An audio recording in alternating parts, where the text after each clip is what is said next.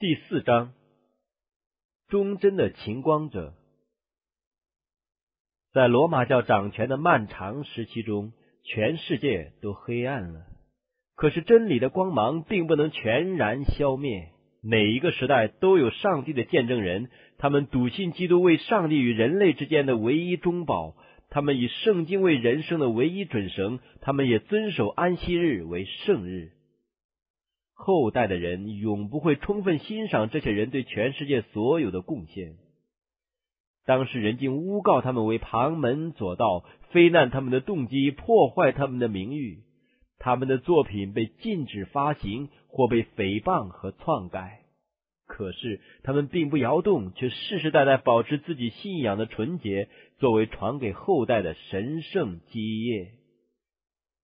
在罗马教会掌权之后的黑暗时期中，上帝百姓的经历已经记录在天上，可是，在世人的历史文献中却少有记载。他们的遗迹不多，而且所有关于他们的记录多半还是在逼迫他们之人的控告词中。罗马教会的政策乃是要将一切反抗他教义和命令之人的遗迹全然消灭。凡他所认为是属于异端的人物或作品，他企图要毁灭尽尽。无论贫富贵贱，只要有人表示怀疑或胆敢过问教皇所颁布的教条，这人就有丧失性命的危险。罗马教会也曾设法毁掉一切有关他虐待反对之人的记录。罗马教会的议会曾通过议案。规定一切载着这一类记录的书籍和作品都要付之一炬。在尚未发明印刷术之前，本来就没有什么书籍，而所有的书本也不容易保藏，所以罗马教会的读记是不难实施的。凡在罗马教会管理范围之内的教会，没有一个能长久享受信仰自由的。教皇获得大权之后。他便伸手压迫一切不承认他威权的教会，于是众教会便一个一个的向他低头了。在大不列颠群岛，纯正的基督教很早就奠定了基础。不列颠人在早世纪所接受的福音，这时还没有受到罗马教会叛道的腐化影响。不列颠各教会从罗马城所得到的唯一恩赐，乃是一些信奉邪教的皇帝所加在他们身上的逼迫。因为古罗马帝国反基督教的势力竟伸展到那么遥远的地区，许多英格兰的基督徒因逼迫而逃到苏格兰去，然后从那里将福音传到爱尔兰。这些地方的人民多有欢喜领受福音的。及至萨克逊人侵入不列颠，邪教就得了统治权。萨克逊人不屑领受他们所征服之奴隶的教导，于是基督徒被迫退隐到山野之间。虽然如此，那一时隐蔽了的真光仍然没有熄灭。过了一个世纪，它便在苏格兰照耀出来了，并且所射出来的光芒一直照到远方之地。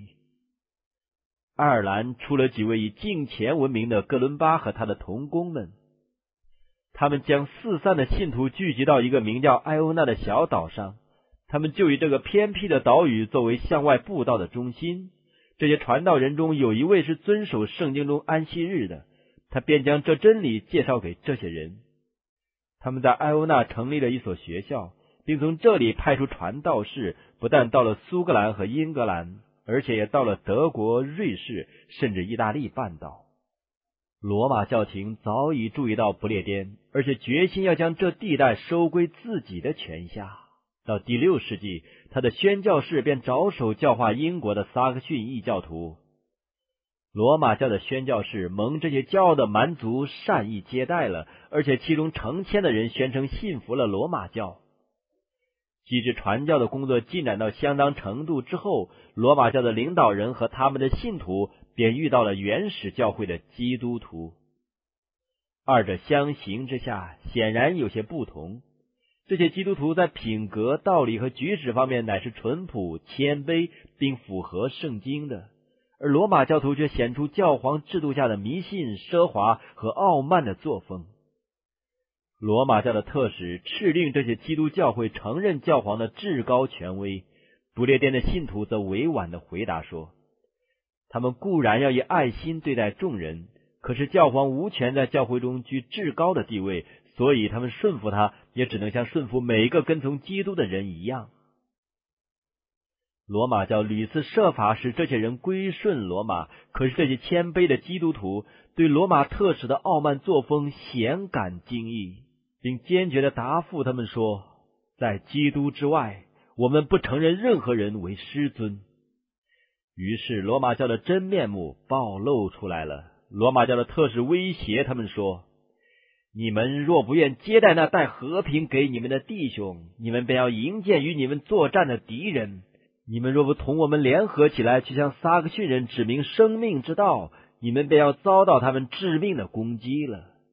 这并不是虚言通下，结果这些为圣经信仰做见证的人遭到了战争、阴谋和欺骗的摧残，直到不列颠的各基督教会或被毁灭，或被胁迫服从教皇的权威为止。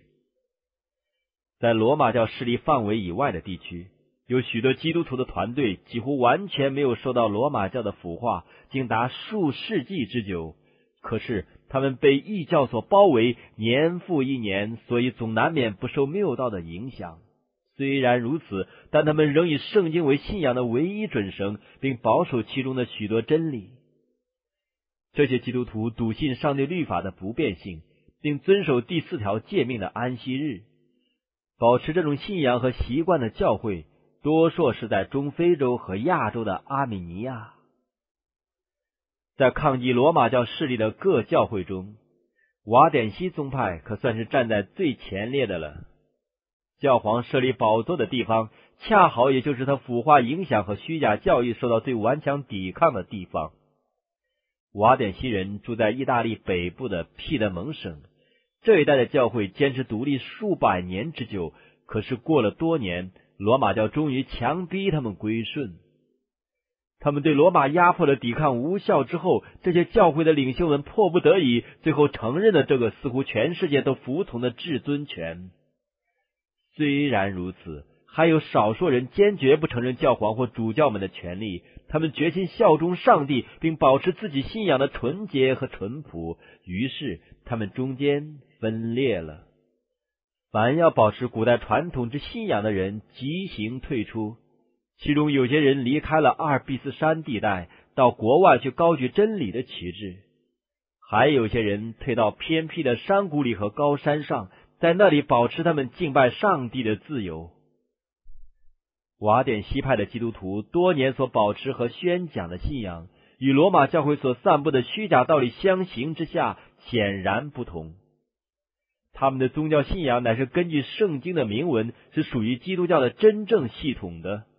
可是这些卑微的农民既住在那么偏僻的山区，又必须每日在果园和牧场上操作，他们只能找到那与被盗教会之教皇的邪说迥不相同的真理，并不是凭着他们自己的能力。他们所领受的并不是新的信仰，而是从他们先祖承受下来的遗产。他们乃是为使徒时代的信仰，就是从前一次交付圣徒的真道而竭力争辩。真正的基督教会乃是在旷野中的教会，而不是那设宝座于欧西世界中心的骄傲教廷。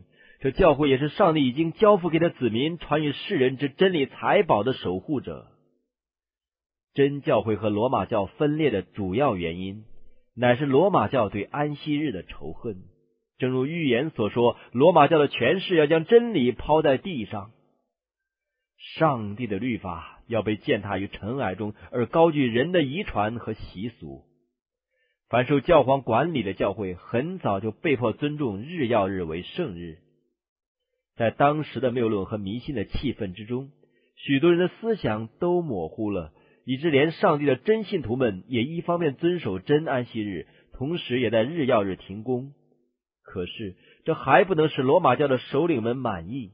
他们不但要人尊崇日曜日，而且也要人干犯安息日。他们还用极尖刻的话斥责一切胆敢尊敬安息日的人。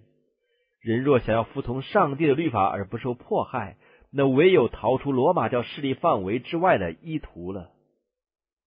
瓦典西人是欧洲最早翻译圣经者之一，在宗教改革运动之前数百年。他们应有自己语言的圣经译稿，他们所有的乃是最纯洁的真理。他们之所以成为罗马教仇恨和逼迫的对象，正是为此。他们声称罗马教会乃是启示录中叛教的巴比伦，于是他们冒了性命的危险起来抗拒他的腐化影响。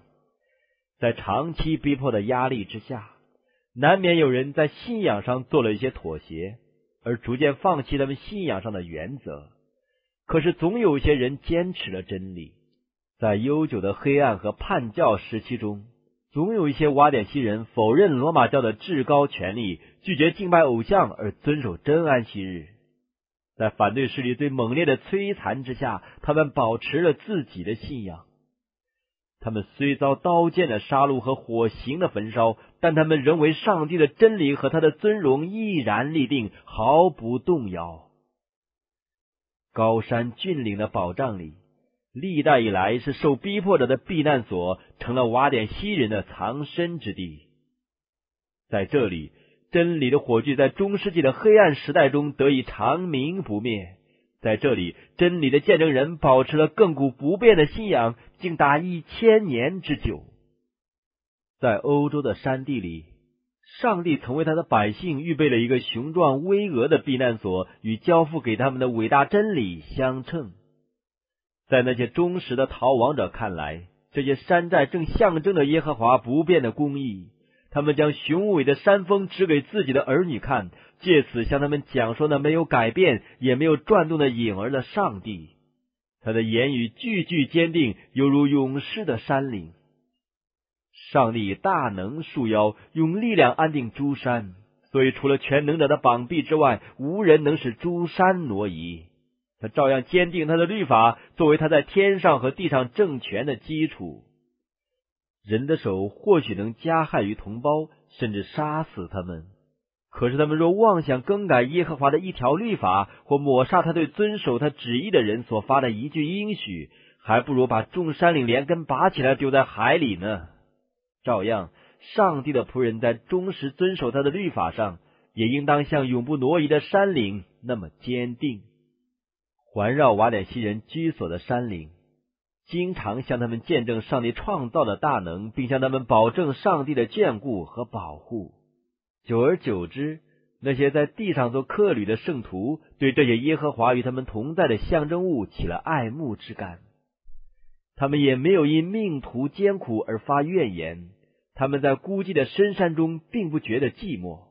他们反倒因上帝为他们预备了躲避世人愤怒和残酷的避难所而感谢他。他们常因有崇拜他的自由而欢喜。他们被仇敌追逐时，山冈的铁壁往往成了他们稳固的保障。他们在崇山危崖绝壁之间歌颂上帝。罗马教皇的军旅也无法使他们感恩的歌声止息。那些基督徒的虔诚乃是纯洁、淳朴而热烈的。他们重视真理，过于房屋、地产、亲戚、朋友。甚至过于自己的性命，他们认真的设法将这些真理铭刻在他们儿女的心中。他们的青年人很早就受圣经的训诲，学习尊重上帝的律法。那时圣经抄本极少，故此他们将其中宝贵的训言背诵纯熟。许多人能背诵新旧两约中的大部分。他们把有关上帝的事与自然界的优雅景致、日常生活中所领受的恩惠都联系起来。他们教训小孩子感谢上帝，以他为一切福惠和舒适的赐予着。做父母的虽然是柔和而亲热的，但也没有因溺爱自己的儿女而让他们放纵私欲。他们看出儿女的前途是一个受考验和艰难的人生，也许还不免未道殉身。所以，儿女从小就学习度清苦的日子，一方面受长辈的管教，同时也要养成独立的思想，学习采取独立的行动。他们很早就学习担负责任，谨慎自己的言语，并明白保守缄默的智慧。一句失检点的话，让敌人听见了，不但危害到说话的本人，而也会牵扯到成千成百弟兄们的性命。因为真理的仇敌对一切胆敢争取宗教自由的人，如同豺狼捕捉猎物一样的凶狠。瓦典西人曾为真理而牺牲属世的成功，并横切忍耐的为口腹而劳碌。他们尽量利用山间每一块可耕之地，并且设法使山谷和山坡上的极地增加出产。儿女们所承受的唯一遗产，乃是艰苦生活的实际教育，而节约和严肃的克己，乃是这教育中的功课之一。他们受教认为，上帝指定人生要成为一种有规律的人生，而且他们的生活需要非经亲身的劳动、计划、思虑和信心是无法获得的。过程固然辛苦疲劳，可是，在实际上却是有益的，而且正是人类在堕落状况之中所必须的。这就是上帝为训练并造就世人所设的学校。青年虽然要受辛劳艰苦的磨练。但他们并没有疏忽学识方面的培养，他们受教知道所有的才能都是属于上帝，而且都是为他的圣功而受培养、受造就。瓦典西的教会在纯洁和淳朴上与使徒时代的教会相仿，他们不承认教皇和主教们为至上，而单以圣经为至高、绝无错误的权威。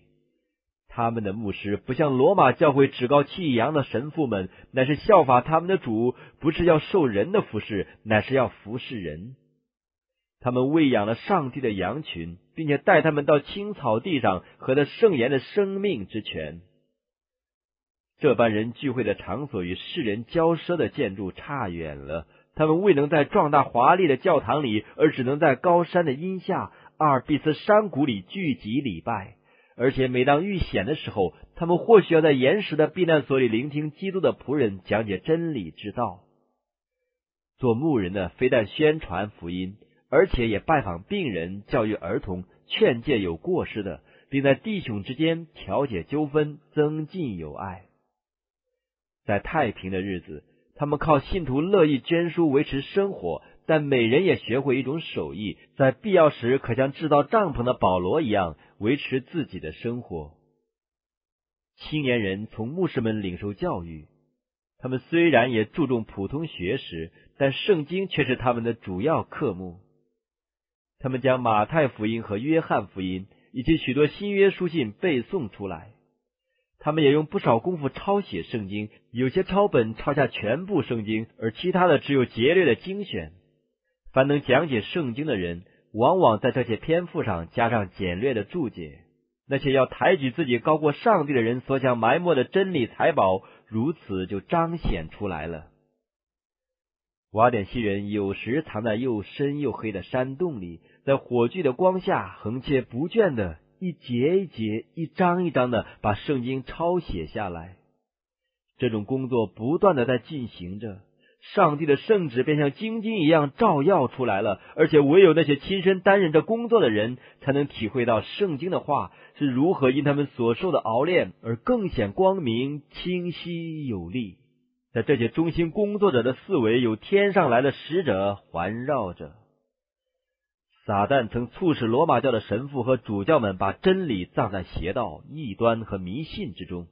可是他却以最奇妙的方法，在整个黑暗时期中得蒙保守，不受邪道的沾染，因为他是上帝的印证，而不是人的手迹。世人曾不见得设法模糊经中简明的意义，并使得显得自相矛盾。可是上帝的道，像浮在洪水汹涌波涛之上的方舟一样，胜过了那想要毁灭他的每一次风暴。金银的矿床总是埋在地下深处的。非经钻探挖掘就无法采取。照样，圣经中有许多真理的宝藏，只将诚恳、谦虚而以祈祷精神去寻找的人显明出来。上帝的旨意乃是要圣经作为全人类的课本，作为儿童、青年和壮年终身学习的资料。他将自己的话赐给人，乃为将他自己彰显出来。我们在其中所能发现的每一条新的真理，就是著作圣经的上帝品德之新的启示。上帝命定人类要借着查考的方法，与创造主发生更亲切的关系，并完全了解他的旨意。圣经就是上帝和人类之间的交通媒介。瓦典西人固然认为敬畏耶和华就是智慧的开端，但他们并没有忽视与世人接触的重要。及对一般世事人情应有的体验，以便放宽自己的眼界，操练自己的辨识力。有一些青年从山间的学校被派到法国和意大利的学府中，他们在这些地方可以找到深造的机会，有比家乡更广大的学习、思想和观察的范围。被派去的青年总难免受到试探，他们亲眼看到邪恶的事。亲身遇到撒旦狡猾的差役，用最阴险的异端和最恶毒的欺骗向他们进攻，但他们从小所受的教育，对这一切已经为他们做了准备。在这些青年人所去的学校中，他们势必不敢信任任何人。他们将自己最宝贵的财物——抄本圣经——缝在自己的衣服里。他们将这些经年累月、辛辛苦苦抄来的篇幅，经常带在身边。每遇良好的机会不会引起人的猜疑时，就审慎的将一篇放在那些似乎愿打开心门接受真理的人所容易看见的地方。瓦典西的青年人在母亲膝下受训时，既以这种工作为目的，他们就明白自己工作的意义，并且忠心的完成了他们的任务。在这些著名的学府里，竟有人接受了真的信仰，而且往往全校都受到这真理原则的影响。可是罗马教的首领们尽管仔细调查，也无法找出他们所谓腐化之异端的来源。基督的精神就是传道的精神，一颗悔改了的心，首先受到了激励，就是带领别人到救主面前。这也就是瓦典西人的精神。他们感觉上帝对他们的要求，不但在自己教会中保守真理的纯洁。他们认为自己也有严重的责任，让真理的光照耀那些住在黑暗中的人。他们想用上帝圣道的力量，挣断罗马教所加在人心灵上的锁链。所以，瓦典西的传道人都要在国外布道的工作上受训练。每个有志传道的青年必须先出去得布道的经验。他们必须在国外布道区至少服务三年，才可以在本乡担任牧养教会的工作。这种服务就开始叫他们克己牺牲，在那艰苦的时期中，这种经验正是牧师生活的入门。凡接受牧师圣职的青年，他们的前途并没有属世的财富和光荣，而是一个辛劳和危险的生活。最后，或要为道殉身。出去布道的人是两个两个的出发，正像耶稣差派使徒的方式一样。每一个青年人常和一个年纪较大而有阅历的人在一起。那青年人要受到同伴的指导，而那年长的要负责青年人的训练。青年人也必须听从长者的训诲。二人不经常在一处，可是常常聚集祈祷、磋商，借此互相坚强信仰。这些传道人若是向人说明自己的任务，就等于注定自己的失败。所以他们不得不小心翼翼的隐藏自己的真面目。每一个传道人都已学会一种手艺或技术，于是他们在普通业务的掩护之下进行工作。经常，大多数人都做了商人或小贩儿，他们带着绸缎、珠宝和一些当时不易购得的货物。这样，许多不欢迎他们来传道的地方，倒要欢迎他们来做买卖了。在他们经营商业的时候。他们不断的祈祷上帝赐予智慧，以便将那比金银宝石更贵重的真理介绍给人。他们身边藏着圣经，或是全部，或是散篇。每遇合适的机会，他们便请主顾留意这些抄本的话语。在他们可以引起人兴趣读经的时候，他们就欣然将几篇经文留给那些喜欢领受的人。这些传道士的工作开始于自己住的山脚下的平原或山谷里，并一直扩展到远方。他们赤着脚，并穿着像他们的主所穿的征尘满身的粗布衣服，走遍了各大都市，并进入了遥远的地区。他们到处撒布宝贵的真理种子，在他们所经过的地方，便有新的教会成立，也有殉道者的血为真理做了见证。到了末日。这些忠实传道人的工作，所有的成效必是丰盛的。上帝的道如此蒙着头，静静的走遍了当时的基督教世界，而到处有人开门欢迎，满心接受。在瓦典西人看来，圣经不仅记载上帝在古时如何对待世人，以及如今世人有什么责任和义务，而也启示将来圣徒所要临到的危险和承受的荣耀。他们相信万物的结局已经不远了，于是，在他们流泪祈祷、研究圣经时，他们便对其中宝贵的训言，以及他们将其中救人的真理传给别人的责任，受到更深刻的印象。他们看出救恩的计划在圣经中清楚的启示了，并且他们因信耶稣而得了安慰、盼望和平安。真理的光既照亮了他们的悟性，并鼓舞了他们的心，他们就渴望将那光照耀那些在罗马教谬论之黑暗中的人。他们看出来，在教皇和神父们的指引之下，成群的人突然在那里设法为自己的罪伤害自己的身体，想借此得蒙赦免。罗马教既教训他们要靠自己的善行来救自己，他们就不住的注意自己，而又想起自己的罪，看到自己将要受到上帝愤怒的责罚。他们虽苦待自己的身心，可是依然得不到平安。凡有良心的人就这样被罗马教的教条所束缚了。成千的人离开了亲戚朋友，在修道院的密室里消磨一生的光阴。成千的人想借多次的进食和残酷的鞭伤，或夜半警醒祷告，或长久躺卧在黑暗小室里那寒冷而潮湿的石头地上，或跋涉漫长的路程，或是自卑的苦修和可怕的酷刑，以求得良心的平安。许多人因受罪愆的压迫，又惧怕上帝报应的愤怒，就经常的在痛苦之中折磨下去，直到身体不能坚持，他们得不到一线光明，便与世长辞了。瓦典西人可想拿生命的粮拨给这些因缺乏灵粮而将要沦亡的人，并将上帝应许中所含平安的信息向他们说明，又向他们指出基督为唯一得救的希望。他们认为，人犯了上帝的律法之后，再想用善行去赎自己的罪，乃是虚假的教义。人若想依靠自己的功劳，就必看不见基督无限的爱。耶稣为人类牺牲性命，乃是因为堕落了的人类做不出什么可以得上帝喜悦的事。基督徒信仰的基础，乃是那被定而又复活之救主的功劳。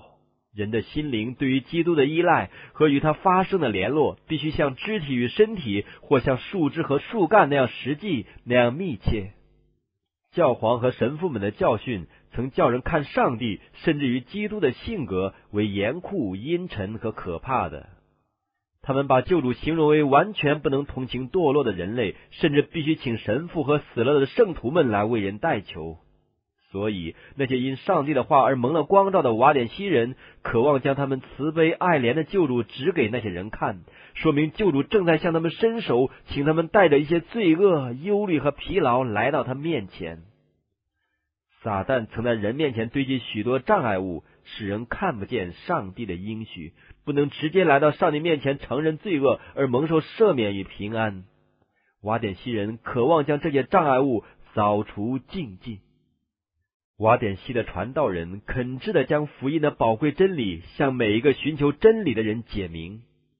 他们谨慎的将那郑重抄写的圣经抄本拿出来。常有心地诚实而被罪恶摧残的人，只能看到一位刑罚罪恶、等着要实行审判的上帝。他既能将希望带给这一等人，这就是他最大的喜乐。他往往带着战战兢兢的口吻和满眶的热泪，双膝跪下。向他的弟兄们说明宝贵的应许和罪人的唯一希望，真理的光就这样照入许多黑暗的心中，将悲愁的乌云驱散，使公益的日头带着医治之能射入人心。往往他将某一段声音重复诵读，因为听的人要求再听一遍，似乎是要确定自己没有听错。他们特别喜欢重复背诵。他儿子耶稣的血也洗净我们一切的罪。摩西在旷野怎样举蛇，人子也必照样被举起来，叫一切信他的都得永生。许多人看穿了罗马教的虚伪教义，他们看出依靠人或天使为罪人代求是多么的无用。真光照入他们心里之后，他们就欢喜感叹道：“基督是我的祭司。”他的血是我的祭物，他的坛就是我认罪的地方。他们全心投诚在耶稣的功劳之下，反复的说：“人非有信，就不能得上帝的喜悦，因为在天下人间没有赐下别的名，我们可以靠着得救。”这些颠沛流离、备尝忧患的听众，似乎难以领会救主这么大的爱。福音所带来的安慰是那么广大，他们所得的光照是那么充足，他们似乎是被提升天了。他们以信心的手握住基督的手，他们的脚在万古的磐石上也立稳了，惧怕死亡的心全然消除了。如果他们能因被监禁或被焚烧而尊荣他们救赎主的名，他们是乐意忍受的。上帝的道就是这样在秘密的地方拿出来读，有时只读给一个人听，有时读给一小群渴慕亮光和真理的人听。他们往往整夜这样做，听众的惊异和羡慕是那么深，以致读经的人常要停下来，让听众的悟性能以领会救恩的信息。他们常问道：“上帝果真肯悦纳我的奉献吗？他肯向我表示笑容吗？他肯饶恕我吗？”于是有圣经的话读出来说：“凡劳苦担重担的人，可以到我这里来，我就使你们。”得安息，信心握住了这应许，他们就欢喜的说道：“不必再做长途的旅行，不必再痛苦的走到圣地去立功。我能带着我一切的罪恶和污秽来到耶稣面前，而他必不拒绝悔罪的祷告。你的罪赦了，我的罪，我一切的罪竟都蒙赦免了。”这时。便有神圣喜乐的热潮涌入人心，他们便以颂赞和感谢称耶稣的名为大。那些人快乐的回到家里去，将恩光分散给人，并向别人尽情讲述他们新的经验。他们向人说，他们已经找到了那又真又活的路。有圣经的话，带着神奇而严肃的能力，直接向渴慕真理之人的心说话。所发出来的乃是上帝的声音，凡听见的人也信服了。工作完成之后，真理的使者便又登城他往了。可是他那谦虚的风度，他那肯挚、认真、敦厚的热忱，使人受了深刻的印象，时常谈讲。往往听他讲道的人，没有问他从哪里来，往哪里去，因为他们先为惊奇，后为感恩和喜乐所充满，以致没有想到要问他。即使他们要请他到他们家去的时候，他答复说，他必须拜访其他的迷羊。于是他们自相议论说：“这会不会是一位天使？”他们往往就再看不到这一位真理的使者了。他已走往别处，或许在某个偏僻的地窖里消磨他一生的光阴；或许他的骸骨已经暴露在他为真理做见证的地方。可是他所留下来的遗训不能被人磨灭，这些训言却要继续在人心中做工，而其美好的结果必须到审判的日子才能充分显明。瓦典西的传道士们即向撒旦的黑暗国度进攻，黑暗的权势就要更加惊奇起来了。邪恶之君注意着圣徒推进真理的每一次努力，于是他又激动他爪牙的恐惧。罗马教的首领们看出这些谦卑的游行布道士对于罗马教的威胁。如果真理的光不受拦阻，他势必将那笼罩在众人身上谬论的乌云驱散，而使人心转向上帝，终必破坏罗马天主教的权威。这些人既保有古代使徒教会的信仰，他们的存在就不住的证明罗马教的叛道，所以激起了他们最恶毒的仇恨和逼迫。瓦典西人不肯把圣经交出来，也是罗马教所不能容忍的罪章。他决心将他们从地面上完全消灭，于是展开了可怕的讨伐战役，要杀害住在山间的上帝的百姓。有异端审讯专员追逼他们的脚宗，于是无辜的亚伯倒在嗜杀的该隐面前的悲剧，这时便重演而又重演了。瓦典西人的肥沃田地屡次被敌人蹂躏。他们的房屋和会堂被人焚毁，以致原来有安居乐业之人民的地区一变而成为旷野。正如猛兽尝了鲜血，兽性就越发发作起来。照样，罗马教的专员看到他们被害之人的痛苦，就更加兴奋。他们进入山野，逼迫这些为纯正信仰做见证的人，并在他们藏身的山谷、森林和岩石穴里剿灭他们。没有人能说。这一群律法所不再加以保护的人，品行上有什么污点？连他们的仇敌都说他们是一群和平安分前进的人。他们的大罪乃是不肯照着教皇的意思敬拜上帝。为了这一个罪，任何魔鬼所能发明的一切侮辱、痛苦和酷刑，都堆在他们头上了。罗马教廷即决定要消灭这一个他们所恨恶的宗派，教皇便发出一道谕旨，定他们为叛教徒，并任凭众人杀害他们。他并不说他们是游手好闲、不诚实或不守秩序的人。乃是说，他们看上去是敬虔至善的，以致引诱了真羊圈里的羊。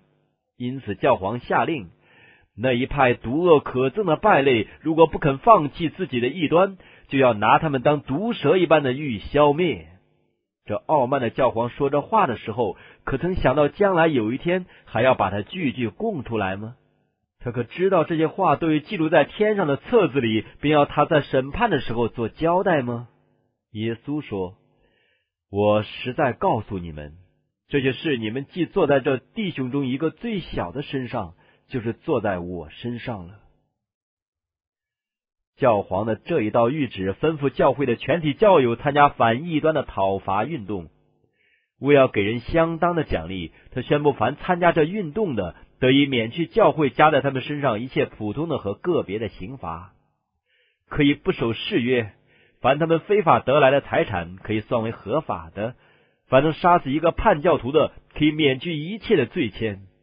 这一道旨意对一切有利于瓦典西人的契约一概宣布无效，并吩咐瓦典西人所雇佣的仆人要离弃他们，又禁止任何人帮助他们，最后准许众人夺取他们的财产。这一个文献清楚的说明幕后的主谋者是谁了。所发的音调乃是龙的怒吼，而不是基督的口吻。罗马教的领袖们不肯使自己的品格符合上帝律法的伟大标准，却按自己的意思立一个标准，并勉强众人服从。他的唯一理由乃是罗马教廷如此决定。于是演出了最可怕的惨剧：腐败而傲慢的神父和教皇执行了撒旦派他们去做的工。他们的性情里根本没有怜悯的余地。从前鼓动人定死基督、杀害使徒，并鼓动世上的尼罗皇帝去杀害当时代的圣徒的恶魔，这时又在发动人去除灭上帝所喜悦的人了。那些敬畏上帝的子民，在逼迫之下所表现的忍耐和坚稳，足为他们的救赎主增光。他们虽然受到讨伐的袭击和残忍的屠杀，但他们仍不住的派遣他们的传教士去撒布宝贵的真理。他们被追逼以至于死，但他们的血浇灌了所撒的种子，这种子也结出果实来。在路德马丁出世数百年之前，瓦典西人就这样为上帝做见证。他们散居各地，散布宗教改革的种子。到了威克里夫时代，这改革运动就开始了。在路德马丁的时候，则发扬光大，并将要继续发展下去，直到末日。推进这伟大运动的人，乃是那些甘心为上帝的道，并为给耶稣做的见证而忍受一切痛苦的人。